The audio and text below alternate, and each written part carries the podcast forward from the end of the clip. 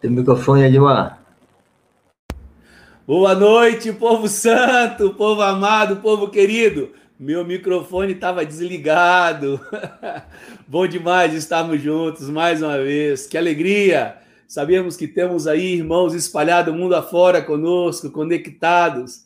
E não apenas esse momento, mas a posterior, esse vídeo, essa, essa edição de hoje, esse episódio de hoje estarão disponível e muitos outros ainda irão se alimentarem, estar juntos conosco no outro momento.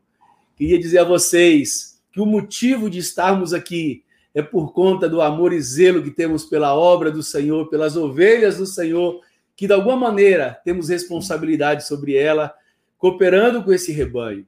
Que Deus abençoe ricamente sua vida, que esse tempo conosco aqui seja para você um desfrute, um deleite, para que você revise a sua fé, sua vida, comparando aquilo que você tem ouvido com aquilo que você tem praticado, pois somente assim poderemos alcançar aquilo que o Senhor Jesus pediu para que todos alcançássemos, a sermos varão perfeito, à medida da estatura da plenitude de Cristo Jesus. Queremos usar esse canal para cooperar na unidade da igreja.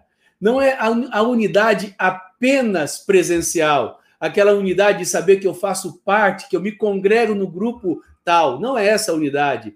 É a unidade que Jesus pediu, aquela que nós vamos pensar igual, que nós vamos falar igual, que nós teremos o mesmo parecer, os mesmos sentimentos que houveram em Cristo Jesus, que haja em nós, sentimos as mesmas coisas uns para com os outros. Queremos muito que esse canal produza isso também, coopere na produção disso, mas também queremos ajudar na formação de mão de obra. Sabemos que por, pelo esse mundo afora tem muitas pessoas que estão comprometidas na cooperação, na edificação das vidas para a glória do Senhor. E sabemos que muitos, às vezes, não têm disponível, disponível nenhum material pedagógico. E esse material é de comum, ele é consenso entre nós. Esse material é a expressão da fé que nós temos tido na pessoa de Jesus, não apenas no que fazer, mas também no como fazer. Então, nosso objetivo é servir, para que você seja melhor equipado, para que você é, coopere com o Senhor no dia a dia da vida dos irmãos. Eu falo sempre assim: por esse canal nós podemos até informar, mas é você no seu serviço que vai cooperar na aplicação dessas verdades. A formação e aplicação, Deus está confiando a você, que faz parte do dia a dia da vida dos seus irmãos. Nós nunca poderemos substituir o virtual pelo presencial. É impossível ter a mesma eficácia e eficiência. Por isso, nós sabemos do limite desse canal. Sabemos que você no dia a dia é que poderá efetivamente ajudar as pessoas a vivenciarem, você vivendo e levando as pessoas próximas a vivenciarem também. E queremos também que esse canal sirva para abençoar na ampliação da divulgação do reino de Deus Há muitos irmãos nossos espalhados por aí, pessoas honestas, íntegras, sinceras e que sabemos que o Espírito Santo fará de uma maneira sobrenatural algo para nos agregar, nos ajuntar. Esse é o nosso coração. E por isso que mais essa noite estamos aqui, dia 12 do 10 de 2021, com nossos corações alegres na presença do Senhor, disponíveis nas mãos de Deus para também ser fonte de bênção para a sua vida. E como sempre, quero chamar nossos amigos, amigos que eu tenho conhecido há 27 anos e mais, para que estarmos juntos aqui nessa noite também, compartilhando cada uma com a graça que recebeu da parte do Senhor e assim nós sermos abençoados coletivamente também. Queria chamar meus irmãos, Jean, coloca essa galera aí na sala comigo, meu amigo. Olha aí, vocês, vocês viram aí, né, João? Cadê o João?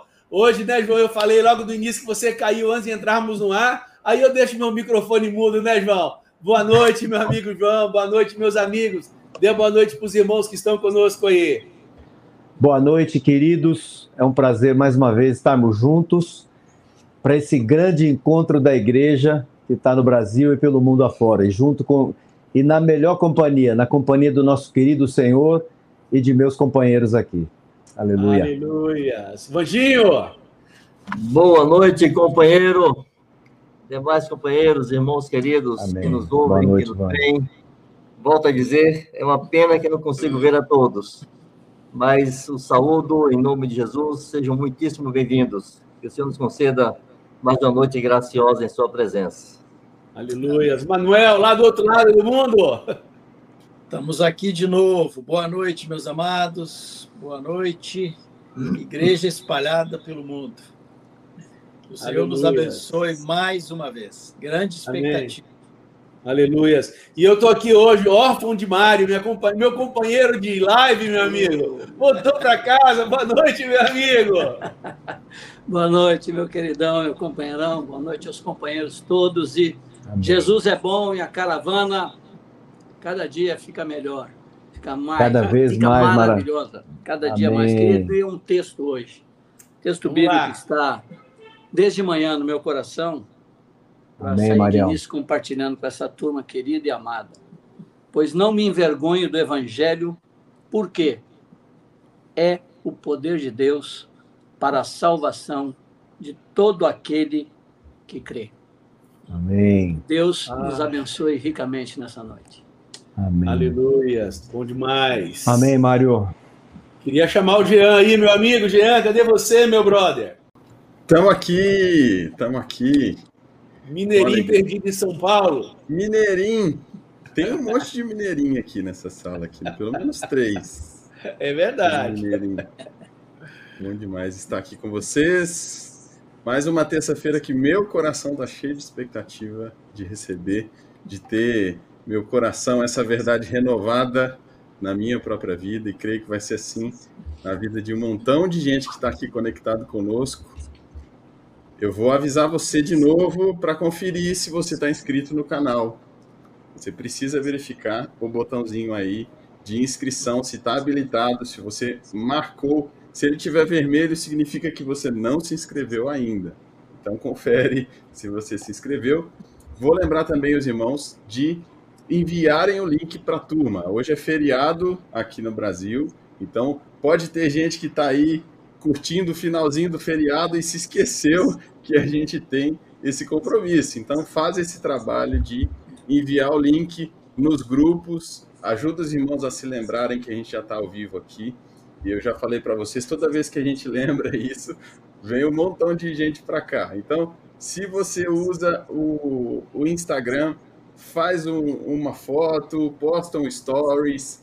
Isso também ajuda outras conexões que você tenha é, de outras pessoas, inclusive, eventualmente até quem não é convertido, a chegar aqui, a acompanhar essa conversa e, e o Senhor possa abençoar todas essas pessoas que a gente trouxer. Então, eu vou pedir, esse esforço coletivo é muito importante. Envia o link aí, copia o link da transmissão, manda para a turma toda, tá? Vou lembrar você também de, já falando do Instagram, se você não segue o Instagram do Fundamentos, fundamentos.me ou fundamentos.me.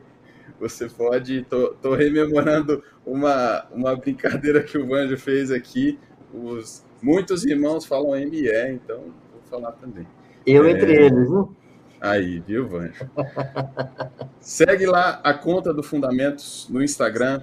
Lá, quem usa, os irmãos que usam, lá a gente publica as frases, uh, muitos textos. A conta também, você que não tem Instagram, eventualmente, você consegue acessar mesmo sem ter uma conta, tá? Para os irmãos que não usam.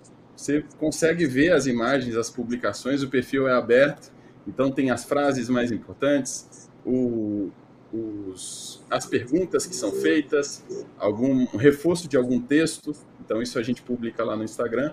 E também você pode ouvir os episódios lá no Spotify, é, no Google Podcasts também, essas plataformas de áudio que facilitam, os irmãos estão em trânsito, estão fazendo alguma atividade, você pode ouvir apenas é, os episódios. Eu sei que tem muitos irmãos sendo abençoados por lá, porque a última vez que eu vi ali tinha mais de duas mil, é, é, dois mil plays no, nos conteúdos, e então eu sei que tem muita gente acompanhando por ali. E por último, a gente tem duas playlists, duas listazinhas de vídeos que a gente precisa mencionar aqui. Cada episódio desse é, cada lição dessa aqui que a gente transmite é, tem um corte que é o vídeo principal, da palavra principal, que fica disponível também nessa playlist. Tá? Então, se você precisar acompanhar de alguma maneira uh, o vídeo curto, a palavra principal, você pode acessar por esse link que está na descrição do vídeo. E também tem outra playlist dos vídeos em Libra, traduzidos em Libras para a comunidade surda. Então, se você conhece alguém que é surdo e que quer ouvir sobre o Senhor, envia o link dessa playlist também. Recadinhos dados por hora. Marzão e amigos, estou por aqui. Obrigado demais, obrigado demais, meu amigo. Coisa boa tá, ter vocês aqui conosco, nos abençoando, nos ajudando a manter esse canal no ar para ser fonte de bênção para muitas pessoas que estão conosco. Bom mesmo. Maravilha.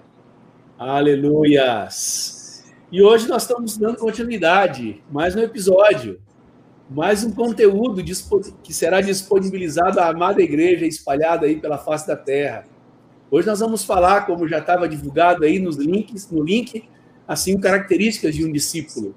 E pela misericórdia de Deus, é, ele tem nos mostrado a necessidade de resgatar essas verdades, de dar publicidade a essas verdades, a esses Amém. princípios, para que eles não sejam esquecidos e mais, para que eles possam, é, dentre a, entre a amada igreja, ser preservado, porque ninguém vai conseguir perseverar naquilo que ele não preservou. Então, nós temos o compromisso de preservar a doutrina do Senhor, a palavra Amém. do Senhor e a doutrina apostólica. É nosso compromisso diante do Senhor, com zelo, amor e dedicação, fazemos isso. Queríamos dizer a vocês que Marcos não está aqui conosco hoje, por conta de não estar muito bem na sua saúde, Pedimos a vocês que orem por ele para que com mais brevidade ele seja recuperado e assim possa estar conosco hoje.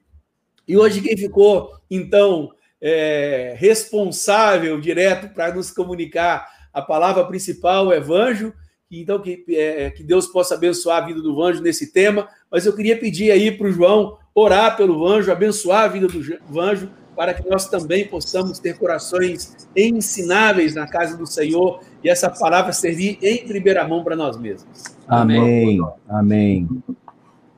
Precioso Senhor, ao Senhor meditarmos novamente sobre esse tema, pedimos, Senhor, que o Senhor nos livre a cada um de nós da atitude interior de que já sabemos oh, e já conhecemos esse tema. Oh, Deus. Que nossos, nossa mente, nosso coração, estejam, Senhor, completamente abertos. Amém. Para serem impactados por essa verdade mais uma vez. Senhor, essa verdade marcou a história, definiu a história de muitos irmãos pelo Brasil e pelo mundo. Verdade, Pai. E ao ouvirmos novamente, Senhor, nós te pedimos, nós queremos ser, Senhor, novamente impactados. Aleluia. Ó oh, Deus. Senhor, que o Senhor refresque nossa memória. Por favor, Senhor. Ó oh, Deus, no nome de Jesus. E pedimos-te, Senhor, principalmente sobre nosso querido Vanjo, que o Senhor o capacite com graça, com unção, com intrepidez, Amém. Com poder e sabedoria que vem do alto, Senhor. Aleluia. Para nos transmitir tua palavra. Meu Deus. Transmitir, Senhor, Senhor a verdade da tua palavra. Amém. O que, o que é um discípulo para o Senhor? Nos ajuda, Senhor, por favor. Amém. E as marcas que acompanham os discípulos de Jesus, aquele Amém. que é discípulo de Aleluia. Jesus. Nos ajuda, Amém. Senhor, por favor, se conosco. No nome de Jesus. Graças Amém. a Deus. Amém, Senhor. Senhor te abençoe, meu amigo. Amém, meu santo. Graças Vai lá, Verdinho. Vai lá, queridão. Obrigado, queridos. Santos de Deus, semana passada, na última edição, compartilhamos algo sobre o evangelho que Jesus pregou e o evangelho que ele mandou que nós pregássemos, que o evangelho do reino de Deus. Este evangelho que, de fato e de verdade, vai garantir a nossa entrada no reino dos céus. Eu fico observando como, ao longo dos séculos, de maneira gradativa, o evangelho foi se adequando aos homens, foi se adaptando às conveniências e necessidades humanas. E as pessoas, de alguma, de alguma maneira, foram desenvolvendo esperanças e convicções com respeito à sua eternidade, com respeito ao reino de Deus, que não tem nada a ver com aquilo que Jesus falou. Isso é de um risco tão grande e é tão necessário que voltemos nossos olhos e nossos ouvidos para aquilo que de fato o dono do reino falou. O que é que ele exige? O que é que ele espera? O que é que ele quer? Eu quero usar aqui uma pequena parábola para tentar ilustrar isso. Tentar demonstrar a impossibilidade de Jesus adequar o seu reino a nós como ele não vai mudar as condições do seu reino por nossa causa e por nossas conveniências.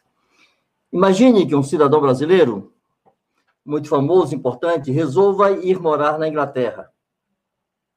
E quando o primeiro-ministro inglês, o parlamento inglês, toma conhecimento disso, então eles decretam que todo cidadão britânico deverá aprender português, para que o pobre brasileiro não fique constrangido em um país que não fala o seu idioma, todo estabelecimento comercial passaria a receber o real brasileiro. A libra esterlina seria uma moeda paralela. O brasileiro não teria que converter sua moeda à moeda inglesa. As leis e as sinalizações de trânsito seriam alteradas. Vocês sabem que na Inglaterra existe o que no Brasil chamamos de mão inglesa, né? A mão é do lado esquerdo, a contramão é do lado direito. Então seria adaptado ao brasileiro. Todos os carros seriam recolhidos para trocar o volante de lugar. Tirar o volante do lado esquerdo e colocá-lo no lado direito. Vocês acham que a Inglaterra faria isso? Ora, se um reinozinho furreca terreno, a Bíblia diz que os reinos deste mundo para o Senhor são como um pingo de água no balde, no balde em um balde, né? um pingo d'água em um balde. Assim são os reinos da terra para o Senhor. Se esse reino terreno não vai adequar suas leis nem suas condições de vida para nenhum cidadão da terra, por mais importante que ele seja, o que nos faz pensar que Deus alteraria as condições do seu reino para nos receber? Amados, ele já veio, se fez homem, morreu em nosso lugar, mas ele trouxe condições para todo aquele que quiser entrar em seu reino. Essas condições estão explicitadas em Mateus capítulo 7, verso 21. Nem todo o que me diz Senhor, Senhor entrará no reino dos céus, mas somente aquele que faz a vontade de meu Pai que está nos céus. É muito importante notar que as pessoas que participam do reino de Deus e que herdarão este reino eterno são aquelas que se submetem às condições que Jesus estabeleceu. Nós vimos isto na edição passada. São os discípulos de Jesus. Agora, os discípulos de Jesus não são aqueles que se autodeclaram discípulos ou que se tratam uns aos outros chamando-se de discípulos. Não. Os discípulos de Jesus são aqueles que fazem a vontade de Deus, que cumprem as condições que Jesus estabeleceu para todo aquele que quer segui-lo. Então, nós precisamos nos perguntar: quais são as características de um discípulo de Jesus? O que é que caracteriza, que marca um discípulo de Jesus? Vamos destacar aqui cinco características que nos orientem no sentido de entendermos como Jesus quer que vivamos, como podemos na terra viver como verdadeiros discípulos seus. Primeira característica, amados, é amar a Cristo mais que a todos. Se alguém vem a mim e não aborrece a seu pai e mãe e mulher e filhos, irmãos e irmãs, e ainda a sua própria vida, não pode ser meu discípulo. Então nós precisamos nos perguntar: como posso demonstrar e expressar o meu amor a Jesus? Primeiro, um intenso relacionamento com Cristo. Eu gostaria que você se perguntasse com toda sinceridade: Quanto tempo eu dedico ao meu relacionamento pessoal com Cristo? O meu amor a Ele pode ser medido por essa devoção? Se eu não tenho prazer em estar a sós com Cristo aqui na terra, como suportarei uma eternidade em Sua presença? Não vocês percebem como há uma incoerência? As pessoas não gostam de gastar tempo com Jesus, mas de alguma forma têm esperança que passarão a eternidade com Ele. Eu não estou dizendo com isso, amados, que nós temos que passar o dia inteiro em uma devocional, lendo a Bíblia ou orando. Não somos monges em um mosteiro. Nós temos uma série de atividades atribuições familiares, pessoais, sociais, profissionais, ministeriais e de toda ordem. Não é disso que estamos falando. O que estamos falando é que nós precisamos, como parte de nossa vida aqui na Terra, como discípulos de Jesus, com pessoas que o amam mais do que a tudo e a todos, separar tempo de qualidade para estar com Ele. Jesus quer que nós sejamos seus amigos e não apenas seus servos. Ele nos chama para um relacionamento íntimo com Ele. Isso fica muito claro em João 15, verso 15.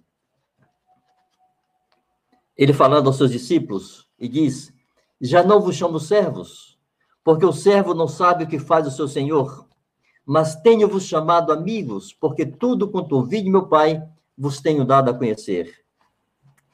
Então é oportuno perguntar: Eu conheço o que Jesus pensa, o que ele quer? O que ele ouviu do Pai, ele disse que as palavras que ele dizia não eram dele, mas do Pai. Eu conheço essas palavras. Eu tomo tempo para lê-las, estudá-las. Eu tomo tempo para ouvi-lo, não apenas na Bíblia, mas em minha oração, meu tempo de comunhão com ele. Eu tomo tempo para fazer-me ouvir nessa comunhão íntima com ele. Outra forma, irmãos, de expressarmos nosso amor ao Senhor é viver na vida com um senso de gratidão, uma enorme gratidão a Ele. É impressionante como alguns cristãos não expressam isso. Essa vida de gratidão ao Senhor deve ser traduzida em contentamento e ações de graça. Contentamento e ações de graças que não podem depender das circunstâncias que nos cercam. Um terceiro motivo, uma terceira forma de expressar o nosso amor ao Senhor é uma disposição em servi-lo com sacrifício e até dar a nossa vida por ele. Marcos 8, 35.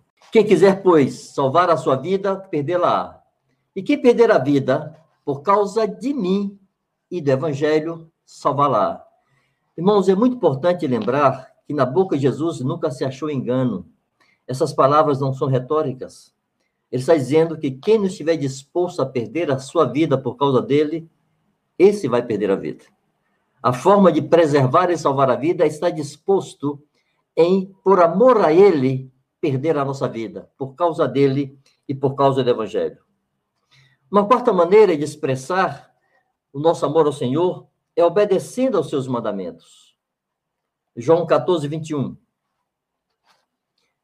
Jesus tirou a prova dos nove, passou a régua e não deixou esse amor na subjetividade, não deixou uma coisa abstrata. Não é eu declarando que o amo, que ele saberá que eu amo. Aquele que tem os meus mandamentos e os guarda, esse é o que me ama. E aquele que me ama será amado por meu Pai, e eu também o amarei e me manifestarei a ele. Aleluia. É uma forma prática, é uma prova de que eu amo Jesus, é a minha disposição em obedecer e guardar os seus mandamentos. Então nós devemos nos perguntar: quais mandamentos do Senhor eu conheço e não obedeço? Já pensamos nisso? Eu queria sugerir que você fizesse uma lista de todos os mandamentos do Senhor que você conhece e você sabe que não pratica. Então fica difícil você voltar-se para o Senhor na sua oração e dizer: Senhor, eu te amo. Se de maneira consciente e deliberada você conhece o mandamento dele e você não o pratica. Se o meu amor a Ele, outra pergunta que temos que nos fazer, se o meu amor a Ele é medido por minha obediência, eu posso dizer que eu amo? De boa consciência? Uma quinta maneira de demonstrar nosso amor a Jesus realizando a sua obra. João 4, 34 e João 5, 17. Disse-lhes Jesus: A minha comida consiste. Olha que coisa tremenda. A minha comida consiste em fazer a vontade daquele que me enviou e realizar a sua obra. Em João 5,17, ele diz: O meu Pai trabalha até agora e eu trabalho também. Irmãos, é uma honra tão grande, é uma glória tão grande poder cooperar com a obra do Senhor, sabermos incluídos no seu projeto eterno, podermos participar com ele de seus esforços. É tão estranho para mim quando pessoas acham pesado servir a Jesus, quando justificam por qualquer coisa e por nada não poderem cooperar, até estar em uma reunião para edificar os santos, para consolar. As pessoas se esquivam com maior facilidade e se esquece do que disse o Senhor. A minha comida consiste em fazer a vontade do meu Pai e realizar a sua obra. É vontade de Deus que eu e você façamos a sua vontade. Realizemos a sua obra. Isso é uma expressão de amor. Jesus foi movido por amor ao Pai. E por causa disso, fez da sua vontade, o fazer a sua vontade, a sua própria comida. Ou seja, a coisa mais elementar para a sua vida era fazer a vontade do Pai e realizar a sua obra. Então pergunte-se: qual a minha disposição em realizar a obra do Senhor? Como tem sido a minha cooperação nisto? Amados, lembremos-nos que um dia encontraremos nos céus irmãos que foram perseguidos, privados de benefícios, privados das suas necessidades mais elementares, que foram presos, que foram torturados, que foram mortos, que perderam seus pais, perderam seus cônjuges, perderam seus filhos. Eu quero poder sentar ao lado desses santos, estar ao lado deles, com confiança, que mesmo que eu não tenha sido um mártir, ou perdido alguém de minha família por causa do evangelho, saber que eu amei a Cristo mais do que tudo, que eu não amei a minha própria vida. Se não morrer por ele, é porque não houve oportunidade. Mas essa exposição precisa estar dentro de nós. Aleluia.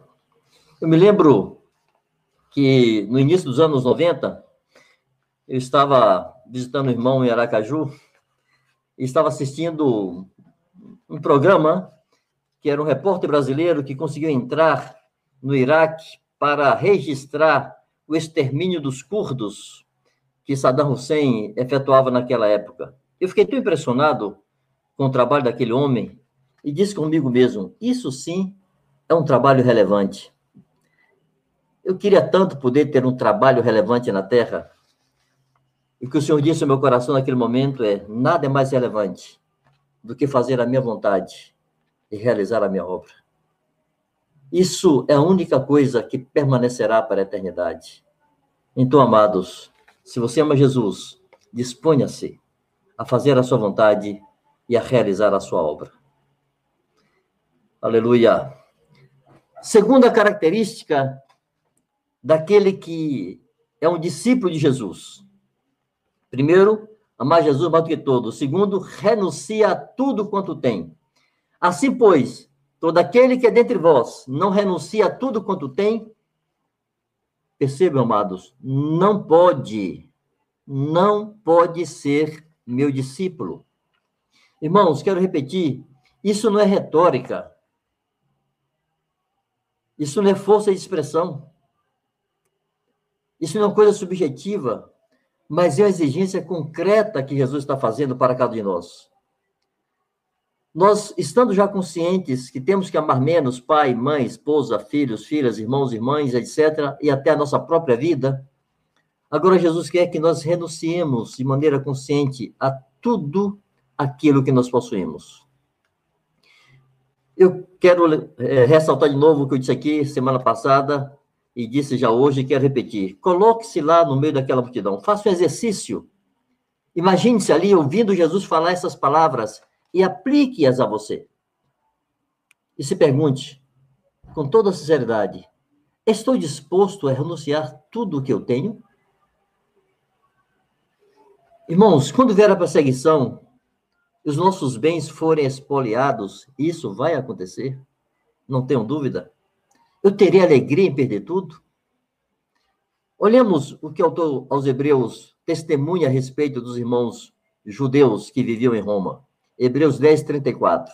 Porque não somente vos compadecestes dos encarcerados, como também aceitastes com alegria o espólio dos vossos bens, tendo ciência de possuirdes vós mesmos patrimônio superior e durável. Aceitar com alegria o espólio dos nossos bens. Se detém nessa palavra. Chegará o momento que nós perderemos nossos bens, sim. Estaremos alegres?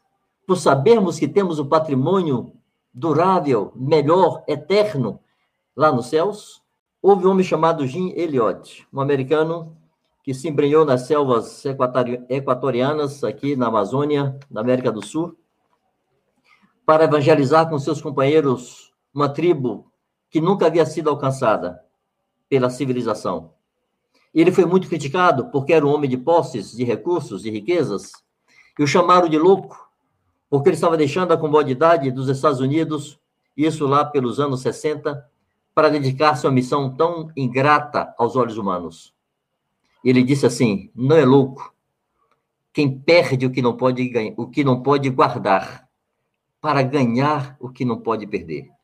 Esse entendeu que tem bens duráveis nos céus e com alegria perdeu tudo que tem. Eu quero recomendar que vocês procurem ler um livro chamado O Homem que Obedecia, que é a história de Carlos Stude, um dos testemunhos mais eloquentes nesse sentido de renunciar a tudo que se tem. E pensa assim: ainda há algo nessa terra que não renunciei? Pense verdadeiramente e sinceramente diante de Deus. Sonhos, carreiras, casa, bens, emprego, profissão, lazeres, gostos, preferências, hobbies, comodidades. O que você não renunciou ainda? Porque a palavra de Jesus é: quem não renuncia a tudo quanto tem, não pode ser meu discípulo. Terceira característica de discípulo: pratica a palavra de Cristo. João 8:31. Disse, pois, Jesus aos judeus que haviam crido nele: Se vós permanecerdes, permanecerdes na minha palavra, sois verdadeiramente meus discípulos. Vocês percebem que aqui há uma condicional?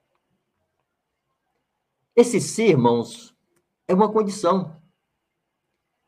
Jesus está dizendo: se vocês permanecerem, são meus discípulos. Isso significa que, se não permanecer, não é discípulo. E se não é discípulo, não participa com ele de seu reino. Há uma diferença muito grande, irmãos, entre um verdadeiro discípulo e um religioso cristão. Se fala que no Brasil tem mais de 40 milhões de evangélicos, sem falar de católicos. Nós chegamos aí a cerca ou mais de 100 milhões de pessoas que se declaram cristãs nesse país. A pergunta é: estão todas no reino dos céus? Se esse país tivesse metade da sua população sendo verdadeiros discípulos de Jesus e não meros religiosos cristãos, nós não viveríamos o que vivemos hoje em nossa sociedade. Este sal tão abundante daria mais resultado. Irmãos, a principal diferença entre o discípulo de Jesus e um religioso cristão é que um é mero ouvinte, o outro é praticante. O religioso ouve e às vezes até ensina sem praticar.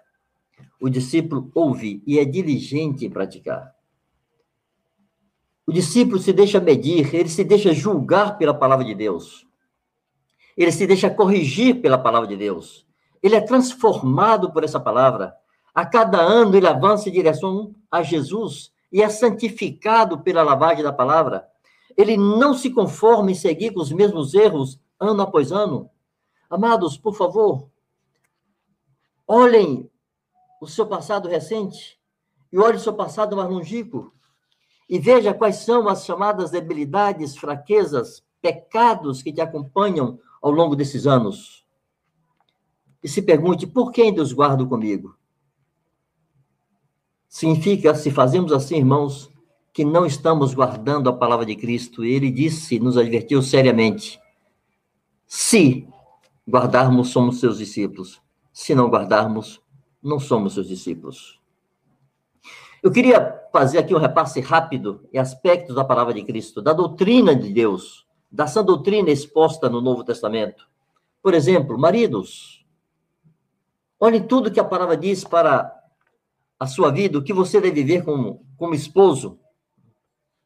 Vença o egoísmo. Vençam a ira. Ame suas esposas e não as tratem com amargura. Sejam gentis e cuidadosos. Não aceitem a marca de machista. Somos machos, mas somos gentis com nossas esposas e não podemos tratá-las com amargura. Sirvamos nossas esposas. Que elas percebam que cada um de nós está disposto a morrer por ela. Que cada esposa tenha convicção no seu coração: meu marido daria sua vida por mim.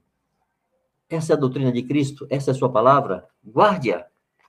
Esposas, sejam verdadeiramente em seus corações submissas a seus maridos. Como Sara, que no seu coração tinha Abraão como seu senhor, não era coisa que ela declarava, ela tinha essa atitude em seu coração. Não sejam murmuradoras, reclamonas, sejam alegres, dóceis e sábias, cheias do fruto do Espírito Santo. Que seus maridos se sintam rei em sua casa. Pais, não sejam frouxos com seus filhos, nem sejam brutos. Não provoquem seus filhos a ira. Crie-os na disciplina e administração do Senhor. Governe seus filhos, governe sua casa. Priorizem, instruam, dediquem tempo de qualidade, disciplinem. Não economize beijos e abraços. Separe tempo para estar com eles. Cumpra a palavra de Cristo como discípulo dele que você diz ser. Filhos, não façam parte dessa geração perversa que está aí. Não sigam nesse curso. Honrem seus pais. Façam sentir-se importantes, necessários, destacados, estimados. Obedeçam seus pais, mesmo quando vocês não estejam com vontade. Obedeçam prontamente. Não murmurem. Não desprezem seus pais no interior do coração de vocês. Se você é um discípulo de Jesus, jovem filho e filha, guarde a palavra de Cristo honrando e obedecendo a seus pais. Quarta característica de discípulo. Ama os irmãos como Jesus amou. Nas palavras, isso está em João 13, 34 e 35. Novo mandamento, mandamento vos dou, que vos ameis uns aos outros, assim como eu vos amei, que também vós vos ameis uns aos outros. E nisto conhecerão todos que sois meus discípulos, se tiverdes amor uns aos outros. Irmãos, nas palavras do próprio Senhor Jesus, este é o segundo mandamento mais importante. Em Marcos 12, 30 e 31, Jesus fala isso explicitamente. Este é o segundo mandamento mais importante. Amarás, pois, o Senhor teu Deus de todo o teu coração, de toda a tua alma, de todo o teu entendimento e de toda a tua força. O segundo mandamento, igual a este, é: amarás o teu próximo como a ti mesmo. Não há outro mandamento maior do que estes. É tão importante, amados, fazermos uma séria revisão sobre o nosso trato com nossos irmãos. A medida que Jesus deu é que devemos amar a cada um de nossos irmãos como ele mesmo amou. Como eu vos amei, disse ele. Esse é o padrão. E nós temos que nos perguntar como Jesus amou. Ele amou dando a sua vida? Amados, essa é a principal característica de um discípulo. O amor. Em Gálatas 5,14, Paulo afirma que isto cumpre toda a lei, porque toda a lei se cumpre um só preceito, a saber, amarás o teu próximo como a ti mesmo. A disposição, irmãos, de darmos a nossa vida por nossos irmãos. Isso não pode ser uma coisa teórica. Por favor, tomemos a palavra de Cristo e meçamos nossa vida por ela. Seja algo claro e verdadeiro que nós não temos nada neste mundo e que estamos dispostos a perder tudo por Cristo e pelos irmãos. Amando a Deus e amando os irmãos. Tiago chega a dizer assim: se você não ama seu irmão que vê, como pode amar a Deus que não vê? Uma forma prática de você demonstrar seu amor a, a Deus e a Cristo é amar os irmãos. como ele amou. Abandone a maledicência, porque os maledicentes não herdarão o reino dos céus, como está em 1 Coríntios 6, de 9 a 10. Não fale mal dos outros, como Tiago recomenda em Tiago 4, 11. Se alguém quer falar mal de seu irmão para você, diz assim, olha, já falou com ele? Não. Então, por favor, faça isso, eu não quero ouvir. Use essa regra tão simples e você vai ver como a fofoca acaba no meio da igreja. Intrigas, partidos, preferências. Não gosto de fulano, prefiro ciclano. Irmãos, tudo isso é carne. Isso não tem nada a ver com Jesus Cristo. E não pode estar presente na vida daqueles que se dizem seus discípulos. Pessoas melindrosas, que por tudo e por nada se ofendem, se magoam, cheias de direitos, cheias de reivindicações, se ofendem por qualquer coisa. E Paulo diz assim: há motivo de queixa? Perdoemos-nos mutuamente. Caso haja motivo de queixa, não faça de qualquer motivo de queixa um cavalo de batalha. Assimile, absorva. Não queira apurar com o o pretexto de que quer fazer justiça, há uma boa forma de fazer justiça, amar e perdoar. Em 1 Pedro 4,8, o apóstolo exorta de como deve ser esse amor. Acima de tudo, ou seja, antes de qualquer coisa, porém, tende amor intenso uns para com os outros, porque o amor cobre multidão de pecados. Graças a Deus, porque o amor de Deus é derramado em nossos corações pelo Espírito Santo. Presta atenção que estão ao seu redor. Presta atenção se não tem pessoas na igreja, na casa, que precisam de você, precisa do seu tempo, precisa dos seus ouvidos, precisa do seu serviço. Se apresente, se informe da causa do pobre. Participe das necessidades de seus irmãos. Irmãos, nós temos ser tais que qualquer um que chegue do mundo seja impactado por um ambiente gracioso de desprevenção, de escudos baixos, de peito aberto e de amor sincero, para a glória de nosso Deus. Vejamos o quinto, a quinta característica de um discípulo. Eu sou a videira, vós os ramos. Quem permanece em mim e eu nele, esse dá muito fruto, porque sem mim nada podeis fazer. Nisto é glorificado meu Pai, em que deis muito fruto. E assim vos tornareis meus discípulos. Então, a quinta característica de um discípulo de Jesus é dar muito fruto. Ele dá muito fruto. E Jesus coloca isso como condição. Porque diz assim: e vos tornareis meus discípulos. Ou seja, se não dá fruto, não é meu discípulo. Uma das evidências de que você é meu discípulo é se você dá fruto. Irmãos, tudo que tem vida cresce e se multiplica. Se você tem a vida de Cristo, não tem como você não multiplicar essa vida de Cristo. Não tem como você não reproduzir essa vida de Cristo, não torná-la evidente. E nós precisamos então nos perguntar qual é o fruto que Jesus espera que produzamos para sermos reconhecidos como seus discípulos. Vamos aqui fazer uma comparação com o que a Bíblia chama de o fruto do Espírito, e alguns querem é, atribuir isso que Jesus chamou de fruto dar muito fruto, a manifestação do fruto do Espírito. É importante entendermos que em Gálatas 5, 22 e 23, se está falando do fruto do Espírito Santo. Mas o fruto do Espírito é amor, alegria, paz, longanimidade, benignidade, bondade, fidelidade, mansidão, domínio próprio.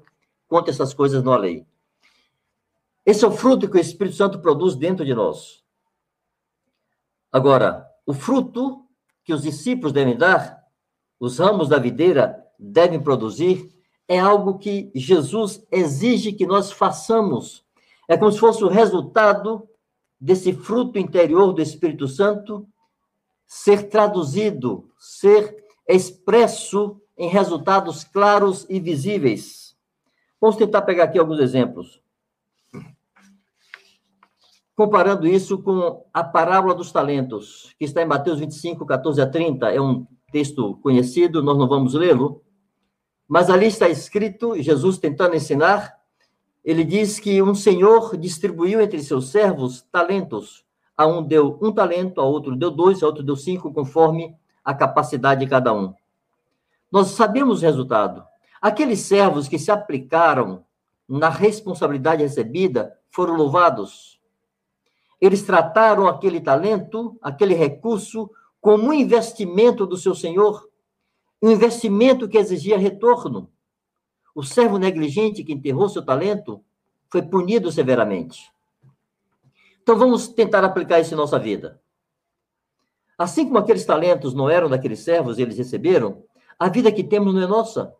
Nós a recebemos do Senhor. Nós somos os ramos que recebemos a vida que está na videira. Mas do mesmo modo que o Senhor da parábola dos talentos exigiu um retorno, o nosso Senhor espera que nós não sejamos negligentes e preguiçosos, mas sejamos aplicados e diligentes em reproduzir a sua vida em outras vidas. E como é que isso pode ser demonstrado? Como é que esse fruto se torna visível? É simples. Nós temos que fazer o mesmo que Jesus fez. É o mesmo fruto dele. Por exemplo, devemos viver para o inteiro agrado do Pai, fazendo sempre o que lhe agrada, sendo sol da terra, sendo luz do mundo, sendo cidade sobre o monte, sermos tais que a nossa vida faça lembrar Jesus. Temos o mesmo fruto que ele. Irmãos, isso se expressa em nosso serviço aos santos e socorro a qualquer um no mundo. Isso se expressa em nosso amor verdadeiro, conforme está em 1 Coríntios 13, não buscar nossos próprios interesses, por exemplo, isso se expressa no esforço consciente, no exercício consciente de edificar nossos irmãos. Isso se expressa na hospitalidade. Irmãos, isso se expressa também em levar muitas vidas ao reino de Deus. Dar fruto é transformar a vida de Cristo em nós, é um resultado que se pode perceber por meio do nosso serviço, da edificação, do amor, do perdão e de vidas que trazemos para o reino de Deus.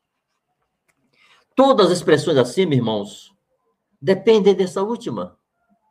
Ter vidas para edificar, ter vidas para servir, ter vidas para amar, vidas que foram ganhas, fazem parte elementar desse fruto. E nós temos que nos perguntar assim: é possível alguém que recebeu a vida de Cristo não querer compartilhar essa vida? É possível alguém que tem o Espírito Santo não pregar o Evangelho? Recebereis poder ao descer sobre vós o Espírito Santo e sereis minhas testemunhas. É impossível ter o Espírito Santo e não pregar o Evangelho. Está cheio do Espírito e não pregar o Evangelho. É possível alguém que se envergonhe de pregar o evangelho ser considerado discípulo de Jesus? Irmão, Jesus disse que aquele que se envergonhar dele, ele vai se envergonhar deste quando vier na glória de seu Pai. Quem se envergonhar dele e de suas palavras, ele se envergonhar deste. Então, nós temos que nos perguntar: podemos nos declarar discípulos de Jesus e não nos empenharmos em ganhar vidas para ele? Em não edificar as vidas que estão na casa de Deus, em não viver para servir a estes a quem Jesus serviu e serve.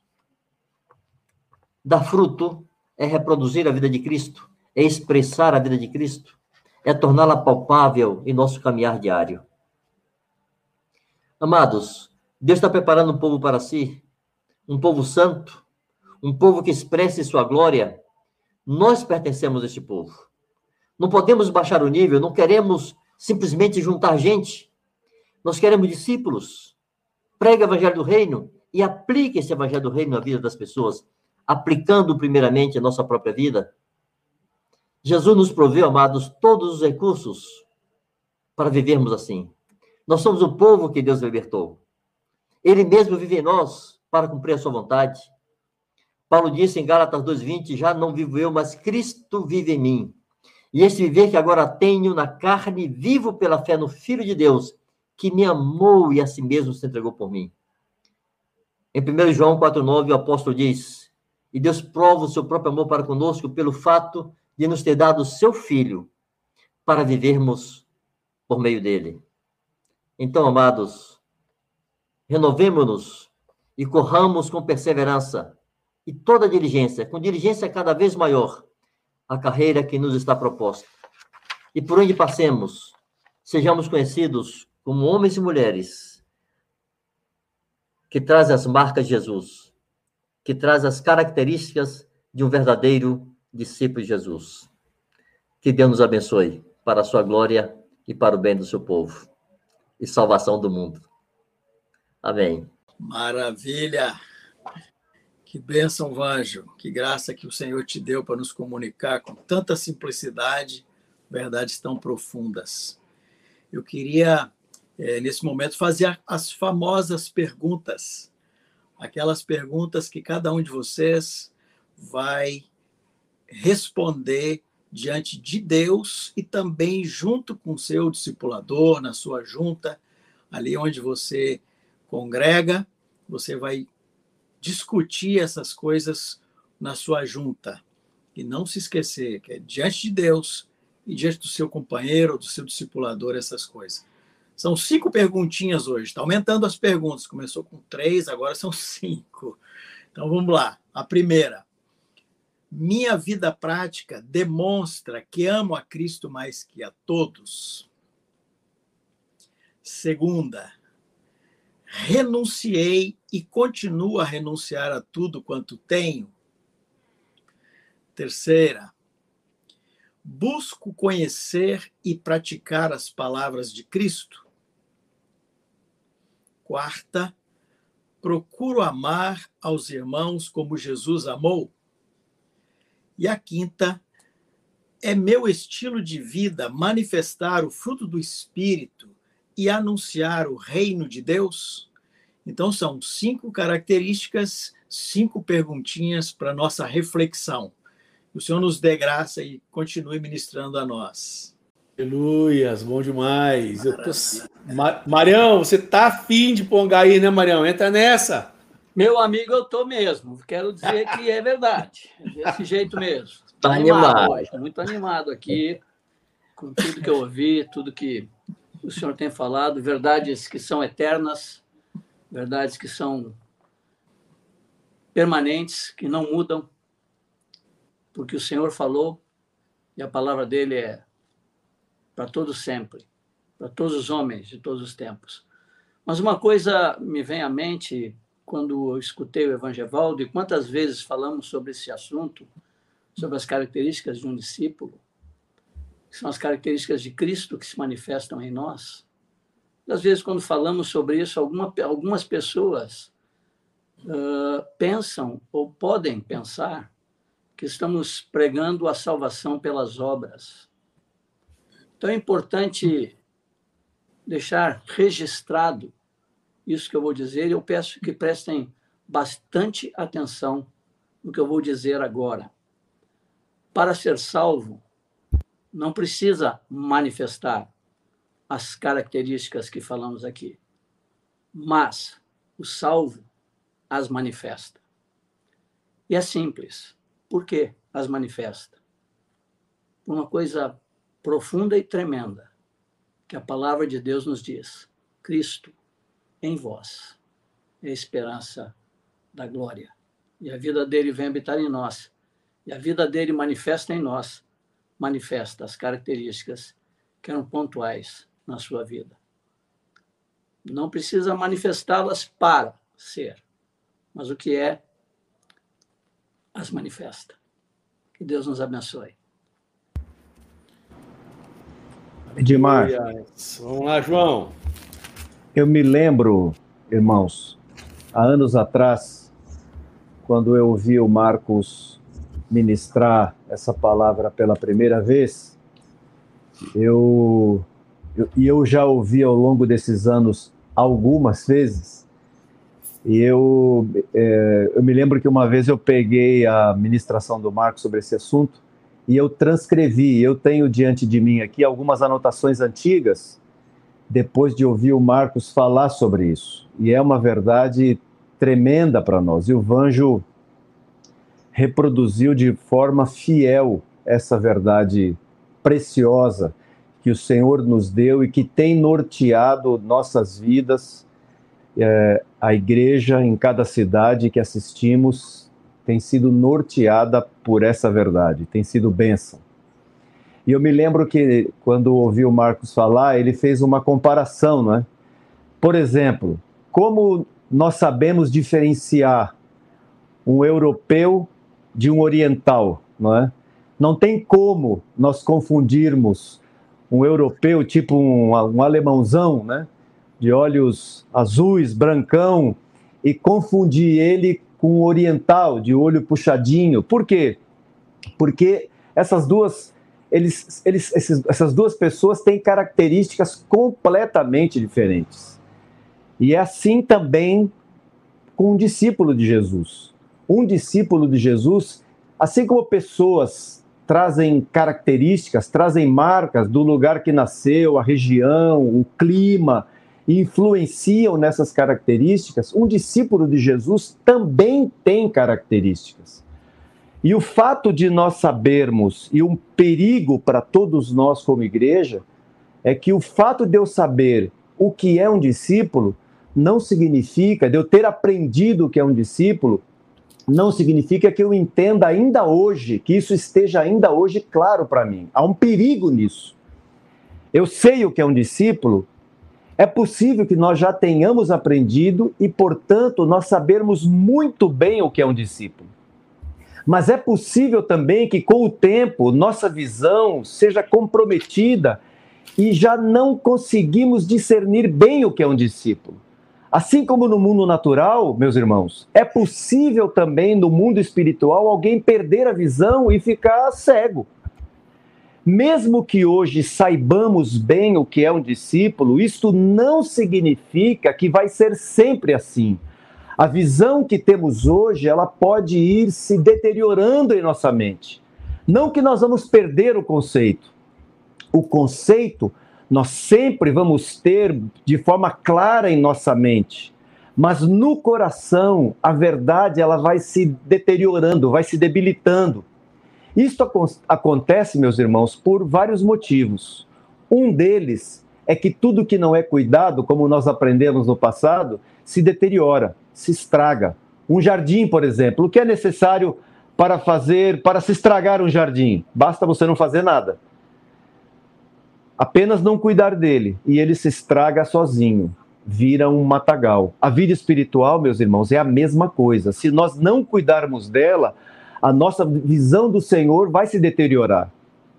Uma visão gloriosa de Deus pode se tornar uma simples casca oca um monte de conceitos sem conteúdo, frases bem formadas, sem nada dentro. Um outro motivo, irmãos, que coopera para que a nossa visão de Deus ela se deteriore nesse tema sobre o que é um discípulo, presta bem atenção nisso. Um outro motivo é a paciência que nós como igreja precisamos ter com gente que está no meio da igreja, transita pelo nosso meio, mas quando nós olhamos para o compromisso, para a vida que tem, é, você percebe que o compromisso dele não é forte, não é, não está envolvido, de, ele demonstra um tanto de debilidade, não é? E, mas essas pessoas se arrependeram, foram batizadas e nós as chamamos de discípulo, nós as tratamos como um discípulo. Por quê? Porque, afinal de contas, se arrependeram e foram batizadas. Nós temos que tomar muito cuidado porque esse tipo de coisa coopera para enfraquecer em nós a verdade do que é um discípulo. Nós acabamos de ouvir aqui, irmãos, que um discípulo, e o Mário grifou isso na sua fala ao final, Evangevaldo colocou muito bem, um discípulo tem características. Quando nós olhamos uns para os outros hoje, nós precisamos ver as características de que é um discípulo. E à medida que nós vemos essas características marcando a vida daqueles que nos cercam, essa, essa é uma das garantias que nós temos de Deus, que a nossa visão se manterá firme, se manterá clara, não será apenas um conceito, mas será a expressão da verdade porque nós vemos na vida de nossos irmãos. Que o Senhor nos ajude para que a nossa visão de o que é um discípulo se mantenha firme e não seja apenas um enunciado, não seja apenas conceitos, mas seja a expressão de nossa vida como verdadeiros discípulos de Jesus. Amém, João. Poderia dizer uma coisa aqui, meus irmãos. As características são indicadores de que eu criei no Evangelho que é o poder de Deus para salvar. Elas são indicadores de que eu ouvi esse Evangelho, que é o poder de Deus para salvar todo aquele que nele crê. Se nós observarmos e observamos durante o que o Evangelho fala, o contexto que Jesus está falando, as duas primeiras características são grandes multidões. Ele se volta e fala para elas essas duas características.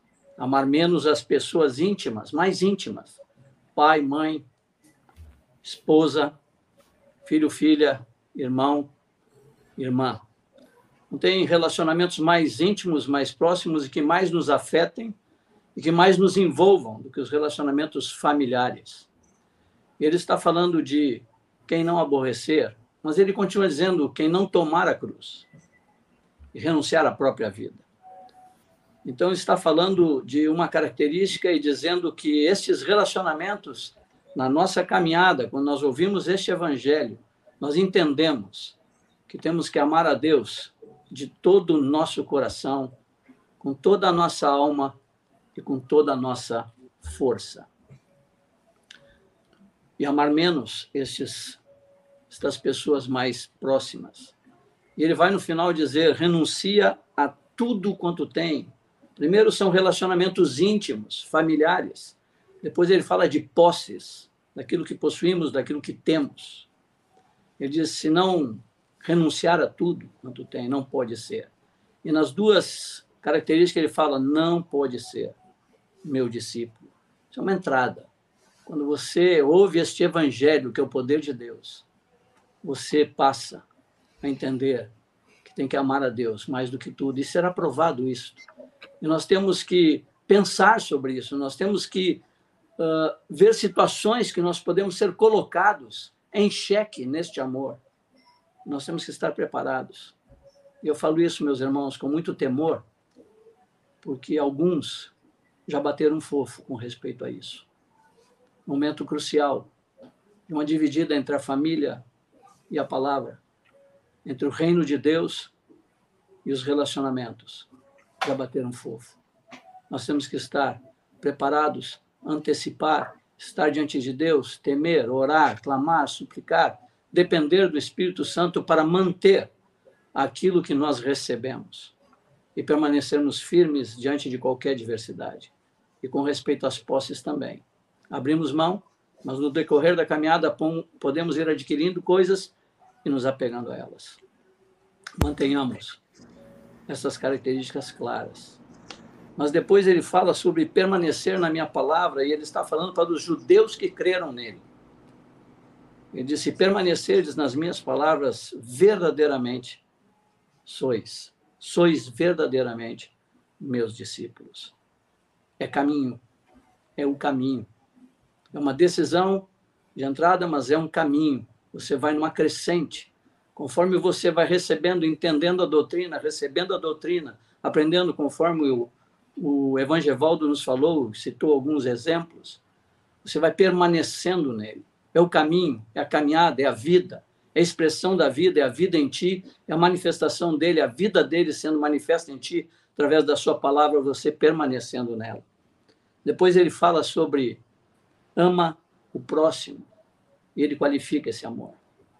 Ele diz, novo mandamento. E aí ele está falando para os discípulos, assim como falei para os judeus. Ele fala para os discípulos, ele diz, a qualificação é novo mandamento. Qual é o novo mandamento? Amar o próximo como eu os tenho amado. É, uma outra, é um outro nível de expressão de amor. Ama o teu próximo com a ti mesmo. Não, não é mais assim. É amar como ele amou. Entregou e deu sua própria vida por amor, não desistiu desse amor, em momento algum. Então, um amor qualificado tem a ver com os nossos, tem a ver com o trato com o nosso semelhante. E depois ele diz, dá muito fruto, ele está falando de novo para os seus discípulos, e tem a ver com serviço. Então, as características se evidenciam nos meus relacionamentos íntimos, nas minhas posses, nos meus bens, na minha vida, no meu caráter, no trato com o semelhante e no serviço no reino de Deus. Que Deus nos abençoe e aqueles que já ouviram tantas vezes estas características, não as tenham por banais. Elas são fundamentais na vida daqueles que ouvir o Evangelho, que é o poder de Deus para salvar todo aquele que nele crê. Que Deus continue nos dando graça para continuarmos vivendo intensamente no seu reino e manifestando nas suas características. Aleluia. Aleluias. Benção demais. É, é muito animador, né? O Senhor nos dá o privilégio, mais uma vez, de resgatarmos o conteúdo de nossa fé. E nessa noite, é, acerca dessas características inerentes na vida de um discípulo. Temo eu que alguns possam, de alguma maneira, ficar desesperados, achando que isso seja é, fruto de uma mera força humana, de uma mera decisão humana. É, o Mário bem disse que é uma das manifestações visíveis de quando você conheceu o Evangelho, que é o poder de Deus. O Evangelho está numa pessoa, que é Cristo Jesus. É impossível alguém sair e vender tudo com alegria para comprar o campo se ele não viu a pérola de grande valor. Durante minha caminhada cristã, todas essas demandas que o Senhor mais uma vez resgatou a nossa consciência nessa noite, nunca elas me foram pesadas que elas me foram exigências é, exacerbadas, porque meu Jesus vale muitíssimo mais do que qualquer uma destas coisas. Nada me foi pedido, nem na entrada do reino, nem no caminho, que eu não recebesse em troca muito mais na própria pessoa de Cristo Jesus. Por isso, eu queria, é, por conta disso, eu queria pensar algumas realidades acerca desse tema que tem a ver com o prazer de Jesus, porque pela alegria, pelo gozo que lhe estava proposto. Havia ali em Cristo Jesus uma alegria proposta, algo que ele sabia que estava sendo adquirido por todo o sofrimento, por tudo aquilo que ele padeceu, por tudo aquilo que ele vivenciou. E eu penso que não há alegria e nem gozo maior do próprio coração de Jesus de saber que estava fazendo plenamente a vontade do Pai na terra, manifestando aos homens o caráter do Pai, o coração do Pai, o amor do Pai para com a raça humana. Então eu gostaria de ler é, três textos para poder é, colocar para você, meu irmão, para você, caro amigo que está nos ouvindo é, nesta noite. É, que essas características elas devem emanar como fruto do nosso amor a Cristo Jesus, do valor maior que ele tem para nós daquilo que ele de fato o é para cada um de nós. Eu queria começar com 1 João, capítulo 2, que é parte de nossa fé e catequese.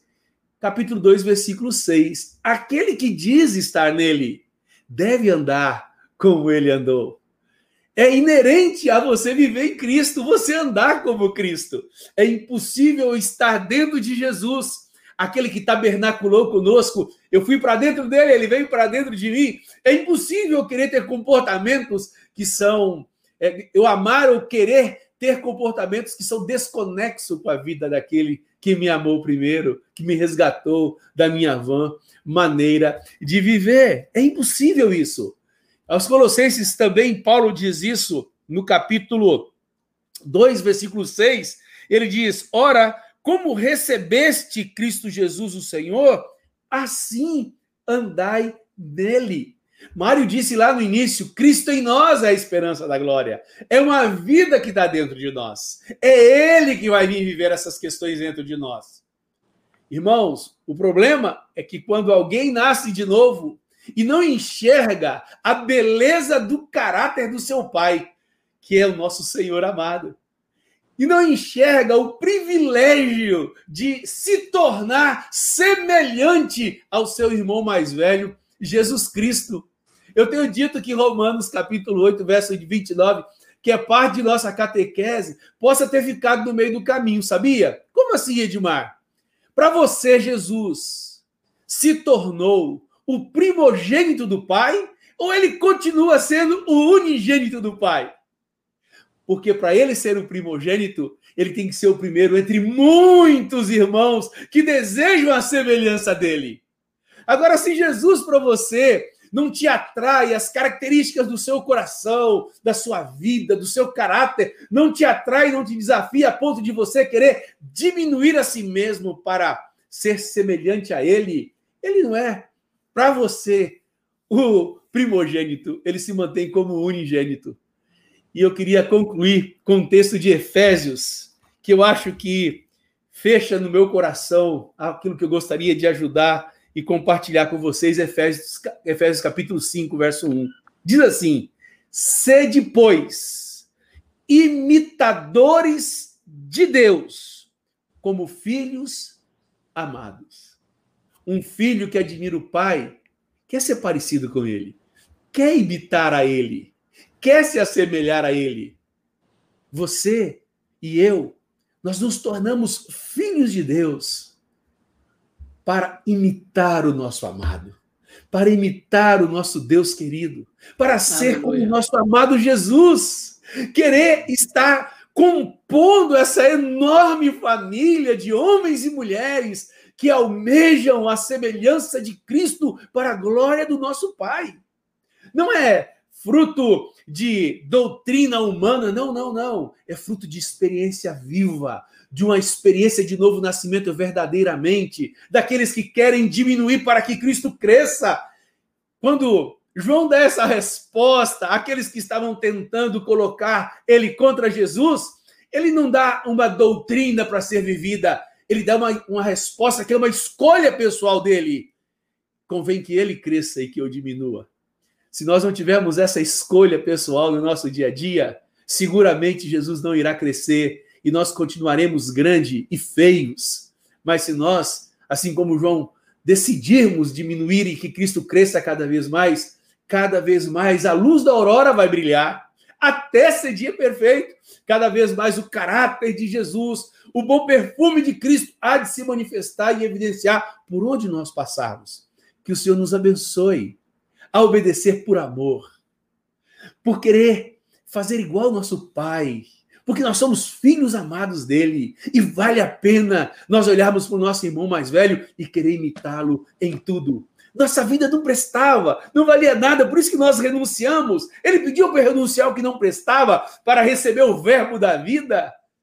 Que Deus nos ajude a enxergar o que nós ganhamos, porque o que perdemos estava nos levando para o inverno, então não presta, não tem significado algum. Mas se olharmos para aquilo que ganhamos, que é a pessoa de Jesus, a graça de viver em comunhão com Ele, o dom do Espírito Santo fluindo no nosso coração, nós veremos que não há nada que venhamos abrir mão, renunciar, que se compare àquilo que nós ganhamos do Senhor. Para a glória do Senhor, queremos te animar a olhar dessa maneira. Amém? Aleluia! A renúncia não começa com o que perdemos, mas sim com aquilo que vamos ganhar. Aleluia. É um excelente negócio, Mário. Está preparado, excelente negócio. É Eu mesmo. sempre falo, gente, renúncia é alguém que entende de fazer negócio. Ele dá uma porcaria de uma vida para receber a vida abundante do Senhor e viver essa vida em abundante, em abundância Aleluia. todos os dias. E aí, meus amados, quem mais? Manuca, quem mais quer falar algo? Ou vamos para algumas perguntas agora? Eu teria mais uma coisinha, pode? Deve. É só mais um textinho que sempre ele me, me enche o coração, porque este texto ele expressa as cinco características que acabamos de, de falar, não numa pessoa, mas na vida ordinária de uma igreja vida normal de uma igreja. Isso está em Atos, capítulo 2, do versículo 42 no versículo 47. Eu vou fazer a leitura desses textos e vocês vão observando como as cinco características que o Evangelho nos apresentou hoje à noite estão aqui na vida da igreja. E perseveravam na doutrina dos apóstolos e na comunhão, no partir do pão e nas orações. Perseveravam. Aquele que permanecer na minha palavra. Em cada alma havia temor, e muitos prodígios e sinais eram feitos por intermédio dos apóstolos. Todos que creram estavam juntos e tinham tudo em comum. Vendiam as suas propriedades e bens, distribuindo o produto entre todos à medida que alguém tinha necessidade. Amavam. Repartiam todas as coisas uns com os outros. Diariamente perseveravam unânimes no templo, partiam pão de casa em casa e tomavam suas refeições com alegria e singeleza de coração. Renunciaram a tudo, vendiam tudo, permaneciam, amavam, renunciaram todas as coisas, repartiam entre eles, e diz aqui ainda: tomam suas refeições com alegria e singeleza de coração, louvando a Deus e contando com a simpatia de todo o povo. Enquanto isso, acrescentava-lhes o Senhor dia a dia os que iam sendo salvos, frutificavam.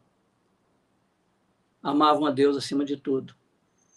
Amavam o próximo como Cristo amou. Perseveravam na palavra. Amavam as pessoas repartindo o que tinham. E o Senhor acrescentava os que iam sendo salvos. A multiplicação acontecia pela manifestação da vida de Cristo. Aqui nesse texto encontramos essas cinco características na vida da igreja. Amém, Marião. Abençoe Amém. nessa intensidade. Aleluia. Amém. Vai ser o Jean ou vai ser o Alemão hoje que vai fazer umas duas ou três perguntas para nós aí?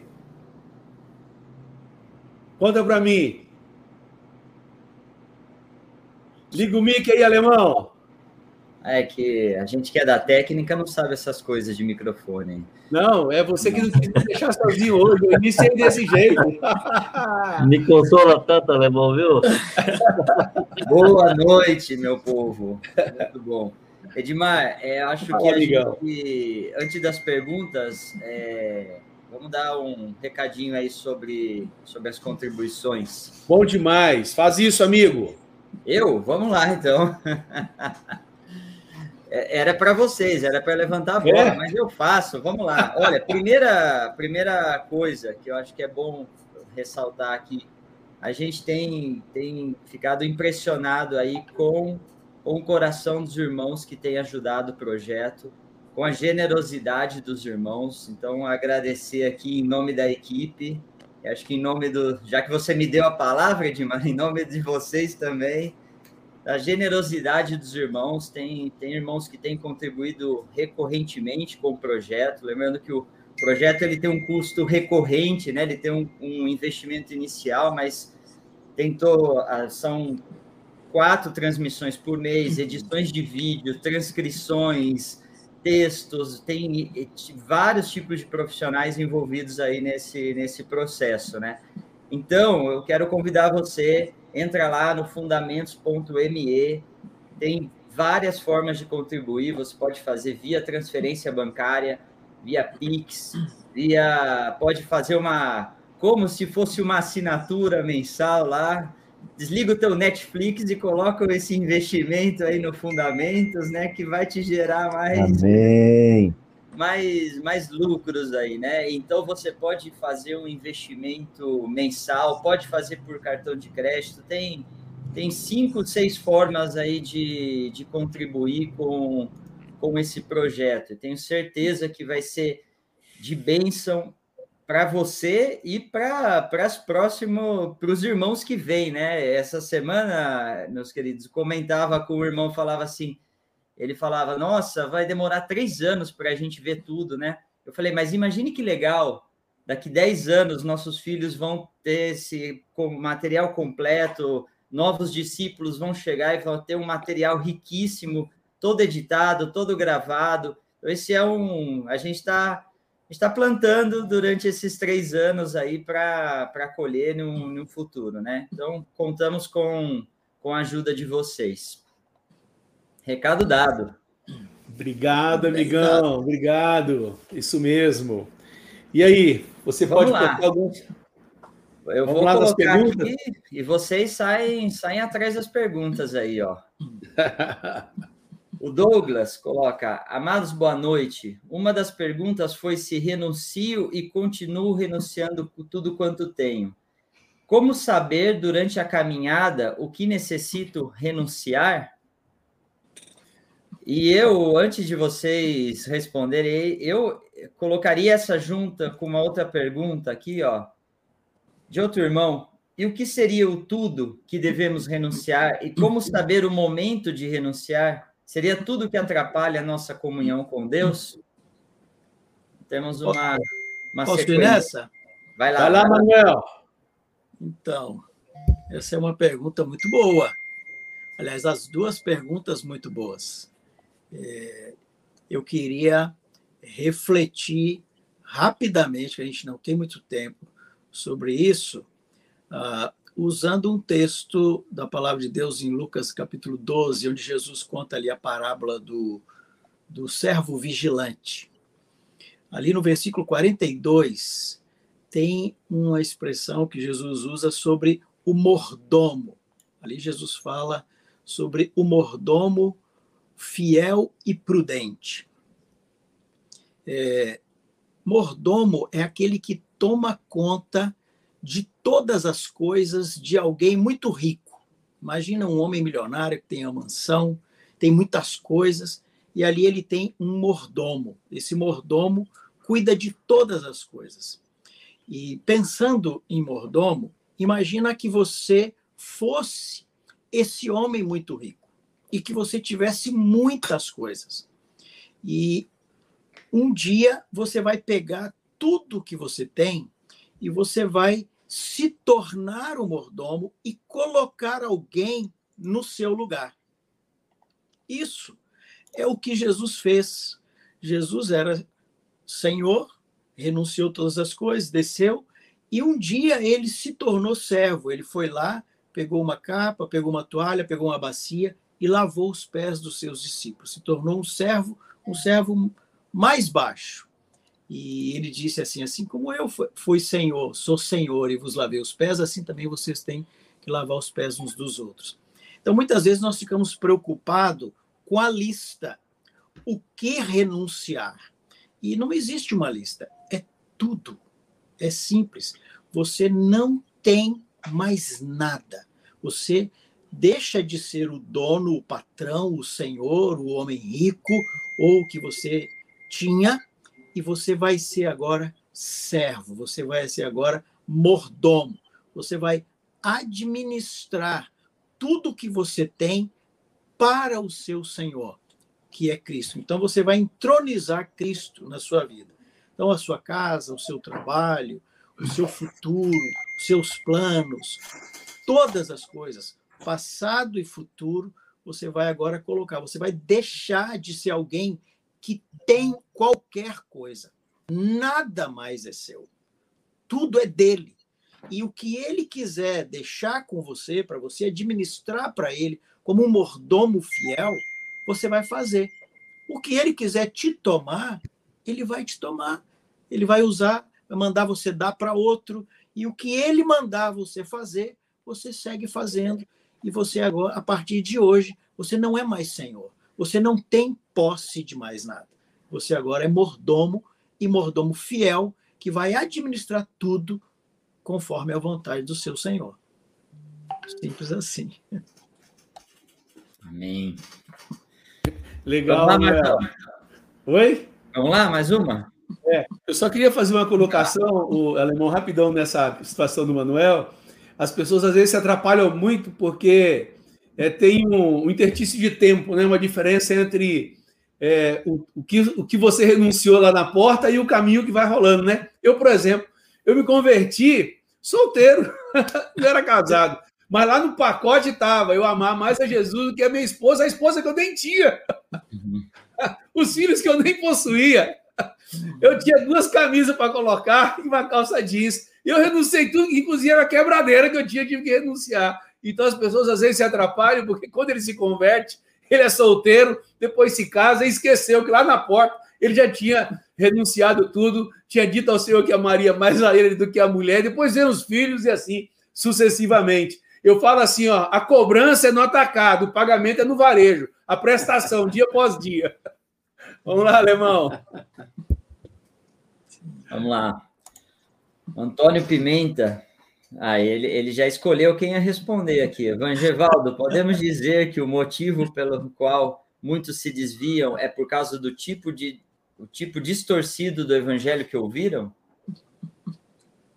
Bom, eu pensei em, em unir também a pergunta do Iago. Vamos lá. Uma vez só. Vamos lá. Vanjo. Tá, tá, tá bem, tá bem. Caso eu me reconheço como alguém que sabe os mandamentos e não vivo, qual o caminho para mudança? Qual a prática para mudar essa rota? Ok. Pimenta, seguramente ouvir o evangelho equivocado pode trazer frustrações e desvios no caminho.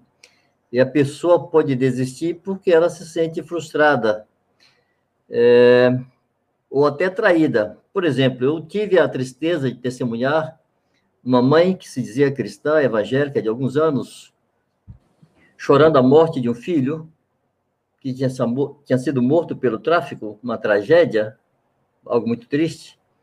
Mas ela dizia assim: Deus me tomou tudo. Deus me tirou tudo que tinha. E eu vou deixá-lo. Eu vou voltar para o candomblé. Significa que essa mulher não entendeu o evangelho. Ela não entendeu tudo que ela tinha que perder. E ela estava vendo Deus como o seu mordomo. Peguei a ponga do Manuel. Como aquele que está para servi-la. É como o gênio mágico que sai da, da lâmpada e atende a todos os desejos.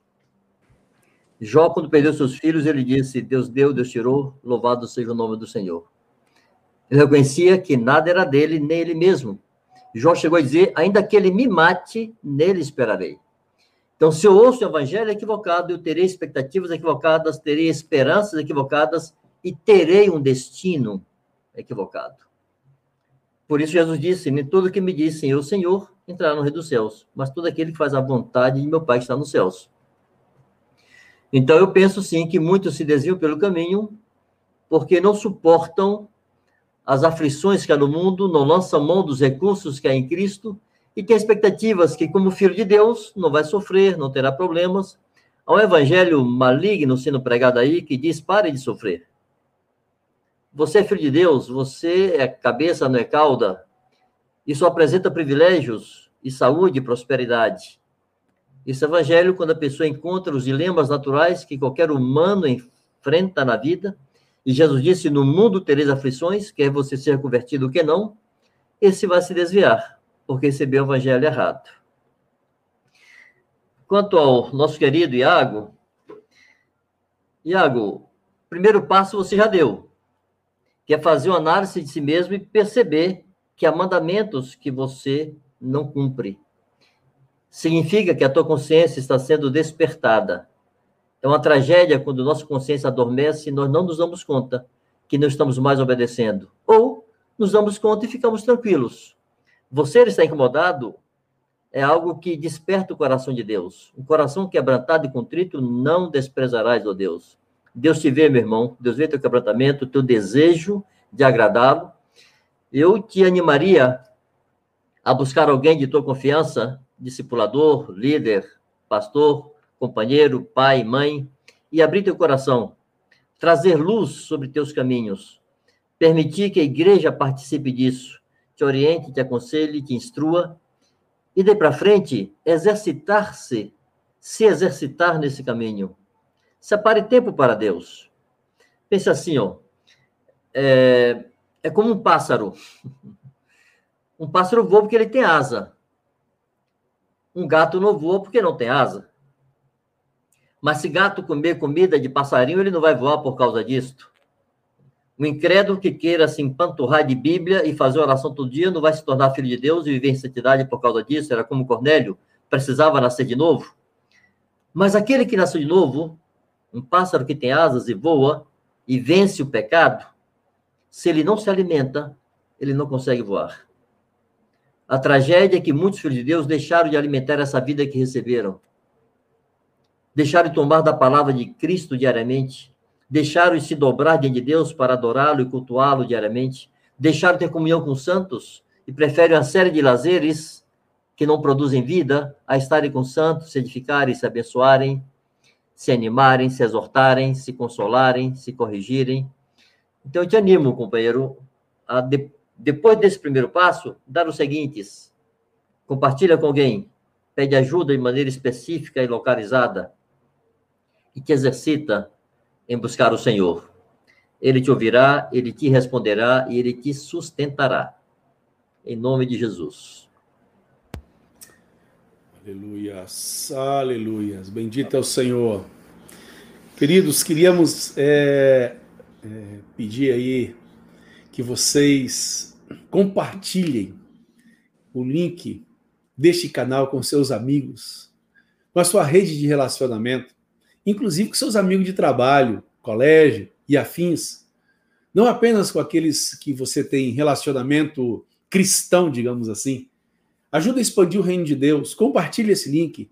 Abençoe pessoas. Ajude a semente, divina semente, ser semeada nos corações. Faça isso, compartilhe o link. Não apenas desse vídeo, mas do canal do YouTube. Compartilhe o link da nossa página na internet, do Instagram, e assim você irá contribuir muitíssimo com a divulgação do reino de Deus. E esse canal será também abençoado porque ele estará aí no topo de referência do Google. Então não esqueça de fazer isso, por favor. No nome de Jesus pedimos a você, tá bom? Apelamos aí a você sobre isso. Outra coisa, a gente sempre vê que tem mais pessoas conectadas do que os likes. Dê lá seu like sempre. Faça isso lá, por favor, porque ao fazer isso também, você ajuda a promover esse vídeo, você ajuda a divulgar esse vídeo. Quando uma pessoa for lá pesquisar qualquer coisa de discípulo, Bíblia, crente, esse vídeo vai ser colocado lá como opção de busca para ele. E assim você também irá abençoar as pessoas, caindo nas mãos dela um conteúdo digno, um conteúdo onde preserva a verdade, a palavra de Deus e a sã doutrina. Daqui a pouco vou chamar o Jean, vou deixar alguma coisa para você no final, viu, Jean? Eu estou só fazendo é, alguns detalhes anteriormente aqui. E outra coisa que eu queria te antecipar.